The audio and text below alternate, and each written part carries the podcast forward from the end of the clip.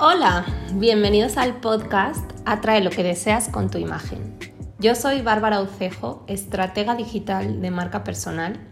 y espero que disfrutes este episodio que se titula La importancia del lenguaje en tu negocio digital. Entendiendo por lenguaje el estilo y modo de hablar y escribir de cada persona en particular, considero importante remarcar que esto es de suma eh, relevancia y está intrínsecamente relacionado con el éxito o las metas cumplidas en nuestro negocio digital. Uno de mis embudos de venta, que consiste en dar una sesión de diagnóstico y estrategia online a emprendedores digitales del sector del desarrollo personal, sin coste para ellos, es escuchar cómo me explican qué estrategias, tácticas, técnicas y o acciones han probado hasta ahora que no les hayan funcionado o no al punto de lograr los objetivos que se han propuesto. Y simplemente con la forma en la que me lo cuentan algunas personas,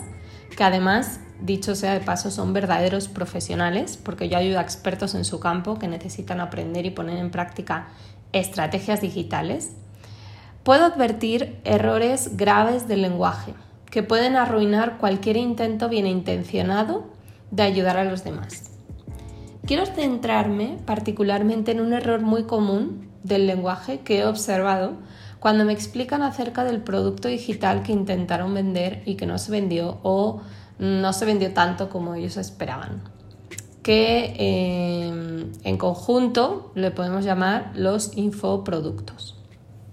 Dentro de los infoproductos eh, que dicho de un modo casual se refiere a los productos digitales de tipo informativo o formativo para un conjunto de personas que desean adquirir una cierta habilidad de forma online, hay diversas tipologías. Y he aquí donde empieza la confusión. Lo veo porque de pronto me hablan con una nomenclatura que significa una cosa para la gran mayoría de personas, pero ellos están describiendo lo que corresponde a otro nombre, que significa algo que nada tiene que ver con lo que me están explicando. Por poner algunos ejemplos donde se vea claramente lo que estoy diciendo, me dice una persona en una de estas llamadas, Bárbara, es que yo tengo 10 programas, que para que te hagas una idea es como si me dices, Bárbara, tengo 10 mansiones. Lo primero que pienso es, entonces, ¿qué haces en esta llamada? Porque si ya tienes 10 programas es porque has afianzado 9, es decir, 9 programas digitales que se venden como churros y que has creado un décimo. Y como poco necesitas unas 50 personas en tu staff para poder llevar ese ritmo. Entonces es cuando me doy cuenta que la persona habla de programas como quien habla de tipologías de sesiones uno a uno, que es un tipo de, de, servicio online, es decir, no tiene un cliente ideal y además está optando por uno de los modelos de negocio más esclavizantes y menos rentables que hay en el mercado de los negocios, que es la asesoría personalizada. Otro ejemplo. Bárbara, es que yo creé un bootcamp de dos meses. Si bien no es como que esté patentado, que los bootcamp eh, deben durar una semana, es algo habitual que esa terminología se use para un producto digital que suele durar entre 3 y 5 días, resolviendo una problemática muy puntual que suele ser gratuito, el bootcamp, y que sirve como trampolín o lanzamiento para calentar una audiencia a la que venderle algo de ticket alto, es decir, arriba de los 500 dólares.